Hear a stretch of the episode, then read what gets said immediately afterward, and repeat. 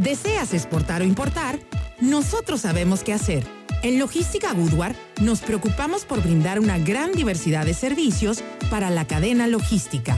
Para nosotros no hay límites. Esto es Logística Goodward. Contáctanos y descubre un mundo de oportunidades. Llámanos 3337 93 88 88 www.goodward.mx. No esperes a que el contenedor o la mercancía sean una estadística, una pérdida que puede acabar con tu negocio. Siempre hemos estado cerca de ti. Y hoy, aquí estamos. Grupo Grupo Con el contenedor te cubrimos demoras, pérdida total, parcial, limpieza y rescate. El seguro a la carga nacional e internacional. Las mercancías marítimas, aéreas y terrestres siempre estarán seguras nacional e internacionalmente. www.gruponuno.com Accesa Logistics, un verdadero aliado para tus negocios. Contamos con más de 20.000 metros cuadrados de infraestructura en servicio de almacén nacional, depósito fiscal, recinto fiscalizado estratégico y transporte foráneo certificado OEA. Accesa cuenta con los mayores estándares de calidad y seguridad. Cuando pienses en logística, cuenta con los expertos, cuenta con nosotros. Contáctanos en comercialización arroba Grupo Ocupa Soluciones profesionales en materia de operación portuaria. Servicios especializados con reconocimiento internacional y avalado por certificaciones en materia de calidad, de cuidado al medio ambiente y de seguridad en la operación, para el manejo de todo tipo de mercancías. Grupo Ocupa, un equipo que es sinónimo de desarrollo, mejora e innovación. APUMAC y el Instituto Universitario GAREM te invitan a conocer su amplia oferta de educación continua para capacitación y actualización en materia de comercio exterior, logística y aduanas. Contamos con cursos todas las semanas con expositores de primer nivel y las últimas actualizaciones del gremio, formando líderes en comercio exterior y aduanas.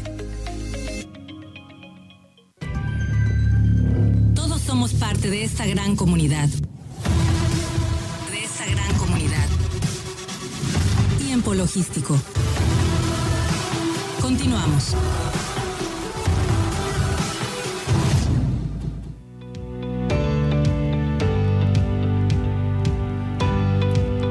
Bien, pues estamos aquí de regreso en tiempo logístico. Por supuesto, muy agradecido con todos los que nos estén escuchando y les mandamos un saludo donde quiera que se encuentren en este momento a todos los que les interesa la materia del comercio exterior, de la logística, del transporte, de las aduanas. Este es el programa que tiene 16 años al aire y por supuesto donde participan todos los especialistas. Y bien, bueno, vamos a darle eh, paso el día de hoy a mi querido amigo Oscar Neri. Oscar, ¿nos escuchas? ¿Cómo estás? Claro que sí, Paco. Omar, buenas tardes, buenas, noches. buenas noches. Un placer que estés otra vez con nosotros aquí. Este, tenemos el tema de eh, las crisis en las navieras eh, y su impacto económico mundial que tiene su repercusión y que pues ya se empiezan a asomar algunos detalles. ¿Cómo podemos empezar con el tema, amigo? Mira, de entrada eh, te comento un poquito por qué es importante esta parte, ¿no? Anteriormente decíamos que las navieras solamente nos están afectando en el tema de Asia y resulta que nos hemos estado dando cuenta que ya Latinoamérica está resintiéndolo de una manera muchísimo más fuerte. ¿Cómo lo está resintiendo? Lo está resintiendo con temas de disponibilidad, con temas de rechazos de embarques, con temas de situaciones de mayor burocracia e impacto hacia el manejo de los transportes marítimos. Y parecería una situación que dices, bueno, es que eso les toca al gobierno y ellos se van a arreglar. Pero resulta, por ejemplo, que hay un acuerdo por parte del gobierno americano para reducir el impacto de los costos y hay otro eh, acuerdo por parte de la comunidad andina para también hacer el tema de los costos, donde es bien interesante esta parte, ahorita se las voy a platicar cómo funcionan, pero ya por ejemplo, un Brasil, una Argentina, Colombia, Ecuador, Chile, Panamá mismo, se está viendo en el tema de que hay demasiado rollover. ¿Qué es el rollover? Se preguntará nuestro auditorio para los que no, no han escuchado en el término. Es básicamente que te están eh, te ponen una programación para que tú puedas subir tu contenedor y de repente te dicen, ¿sabes qué? No vas en este, vas hasta el que sigue. El problema es que si tú tienes eh, mercancías que son susceptibles de, algún daño, por ejemplo, los que llevan refrigeración, un perecedero, pues no te van a cubrir esa parte. Y aparte puede ser también de que por la sobresaturación ya no haya liberación ni de almacenes, ni tampoco haya la, la posibilidad de que tú puedas entrar en un concepto de decir que hay disponibilidad para que tú te puedas subir un barco. De la misma manera las llegadas. Entonces ya nos estamos enfrentando a un fenómeno que va más allá de solamente decir si solamente lo puedes subir o no, porque ya estamos hablando de tiempos, estamos hablando de súper sobrecostos, ya ni siquiera sobrecostos, es súper sobrecostos porque ya es este tema de, oye, a mí me urge, yo sí estoy dispuesto a pagarte 10 mil dólares más, más, perdón, pero necesito que se vaya, porque si no estoy perdiendo mucho más. Entonces ya entramos a una competencia donde la naviera levanta la mano y dice, bueno, me sigues necesitando, no le veo tanto problema si yo hago esta estrategia, ¿no? Porque eso no está pasando en China, pero está pasando en, en Latinoamérica ahorita. Y digo, no está pasando porque hay mucha oferta de contenedores, mucha oferta de, de barcos por la zona. Sin embargo, también se están viendo afectados en qué situación. Los constantes cierres de los puertos en Asia por temas eh, de las variantes del COVID que ya van en no sé qué versión, creo que avanza más rápido el COVID ahorita que la tecnología, este, también está afectando, por ejemplo, es que tengo unos parados y no puedo disponer de otros porque tampoco los tengo disponibles. Y tengo contenedores que no han regresado y contenedores que tampoco he podido dejar. Entonces empezamos a, recuerda que hablábamos la vez pasada sobre los temas de, de la inflación, la recesión y demás a nivel global. Bueno, ahora las cadenas de suministro ya están completamente afectadas. Europa, por ejemplo, ya tiene un problema de suministro de alimentos por el tema de la guerra con Ucrania, por el tema de los hidrocarburos, por el tema de los energéticos, están ya también a un tema de, de violar sus protocolos de medio ambiente. Entonces empiezas a ver un, un, panorama no muy bueno en ese sentido. Y ahora, regresando un poquito al, al, tema de lo que hablamos del acuerdo con la comunidad andina, ¿qué está proponiendo la comunidad andina que no están proponiendo en otros lugares? Dice, ¿sabes qué? Para temas de impuestos y con la intención de reducir el impacto en costos, ¿qué te parece si mejor el transporte no lo metemos a lo que nosotros conocemos como los incrementables? O sea, el transporte ya no sería una base, o sea, sumada para el tema del cobro de impuestos o contribuciones. De otra forma, también la Organización Mundial de Aduanas, perdón, de Comercio, levantó la mano y dijo, ¿qué te parece que para los alimentos eliminamos provisionalmente los aranceles en todos los, miembros para poder sufragar esto porque nos están comiendo los costos? Se está volviendo imposible. Y para el tema de la liberación de los almacenes, se está proponiendo a nivel global empezar a habilitar otro tipo de figura parecido al recinto fiscalizado como una, un, ¿cómo? Como una figura adecuada simplemente para almacenajes, que no tenga otra cosa más que estos que están cayendo en rollover se puedan estar almacenando ahí y no corran riesgo a las cargas, pero tampoco incurran en mayores gastos. Entonces, hay una serie de situaciones que se están eh, revelando en esta situación, pero eh, todavía siguen ideas. Muchas cosas todavía no entran a la práctica se dice que por ahí que eh, en, en, confrontación de las navieras se hacen estos acuerdos y las navieras a su vez eh, juegan también a este tema de decir, bueno, pues es que tú me estás necesitando, el control del juego lo sigo teniendo yo. Entonces, aquí es un panorama de ver cómo se van a mover las piezas en el tablero. En este caso, yo creo también que debemos de empezar a, a prestar atención que el poder adquisitivo que tenemos ya no es suficiente esta estrategia de subo la tasa de interés en el país para poder eh, sufragar la inflación la verdad es que no nos está funcionando. Estamos estrategias nuevas porque ya nos estamos quedando sin suministro, sin el poder adquisitivo y sobre todo sin opciones. Entonces, eh, ya lo habíamos dicho, en la, segundo, en la segunda mitad del año iba a haber situaciones complejas, iba a ser eh, una serie de retos, íbamos a, a revisar cosas de gran impacto que ya hoy día están sucediéndonos cada vez más frecuentemente. A México todavía no le ha tocado a un nivel eh, fuerte por así decirlo, todavía tenemos capacidad, pero ha llamado mucho la atención que ahora Panamá, por ejemplo, no puede importar ciertas eh, sustancias peligrosas, ¿no? Los, los que le llamamos las cargas IMO. Y llama la atención porque son, son componentes que se han estado utilizando en la fabricación dentro de la zona libre de Panamá para ciertas cuestiones como de plásticos, pero son este, componentes que, que ayudan a, a esta situación. Entonces empiezan estos temas de por qué Panamá, que es el obligo del mundo, que es la parte logística más fuerte del continente o la que tiene mayor eh, experiencia en el área, ahora ya se ve afectada, ¿no? Ya hay cosas, por ejemplo, de que estás tardando para que se te quite el rollover, dan tiempos aproximados de 45 días a 60 días claro.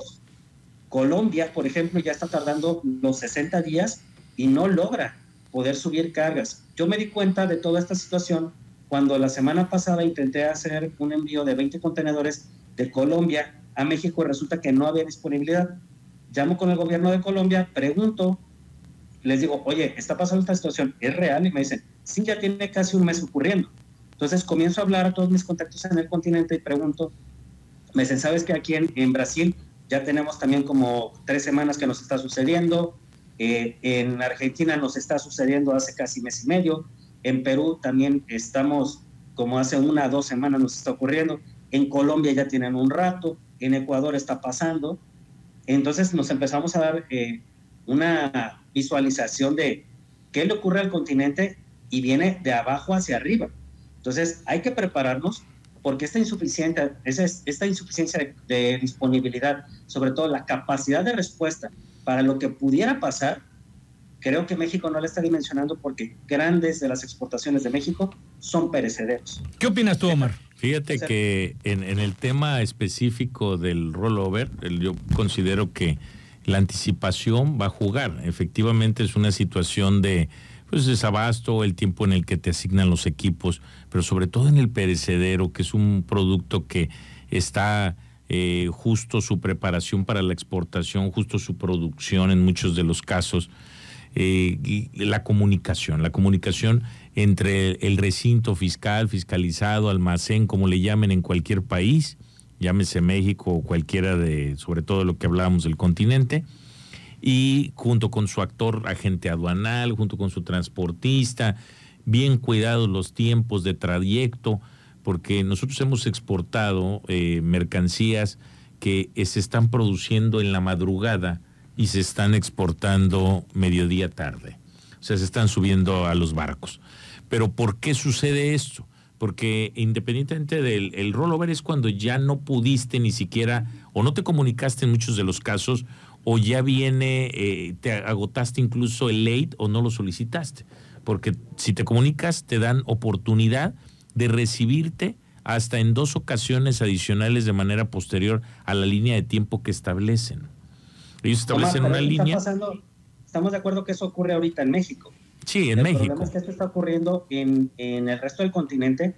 Es que incluso cargas programadas con un mes de anticipación ya están cayendo en rollover. Ah, sí, no, si no llega el buque que los va a transbordar o, toman decisión de moverlo de último minuto. Es el siguiente paso. Un, buque atracado incluso, se lo pueden llevar. Se lo pueden llevar el barco. Ya un barco con posición de atraque operando eventualmente ha pasado, en algunas circunstancias se va. Se va a otro puerto o, o ya casi por llegar o aquí en fondeo deciden moverlo a otro destino. Entonces, sí puedes traer ahí un riesgo de, de afectación en el, costo y en vida del producto. Claro, el riesgo pues es eh, eh, se observa, ¿no? Por ahí dicen que cuando ves las barbas de tu vecino cortar, pon las tuyas a remojar. Sin embargo, bueno, vamos a esperar todavía un poco, ¿no? Eh, hemos tenido ventajas en algunos momentos. El tema cuando hubo la escasez también por el tema del COVID, Manzanillo siguió siendo uno de los puertos privilegiados a nivel mundial. O sea, fuimos de los pocos puertos que seguimos operando con toda su capacidad. Entonces, esperemos que las cosas no no afecten al grado como han afectado los puertos en, en, Sudamérica. ¿no? Y, sobre todo que veamos el impacto económico que esto nos está representando a toda la comunidad del comercio exterior alrededor del mundo. Claro, si, si es un tema...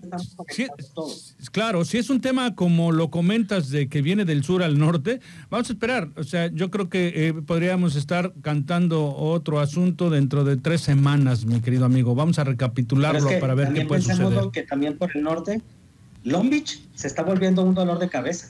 Ah, sí. Bueno, lo sabemos desde hace muchos años. Se ven acotando la línea y México es el que está en medio ahorita.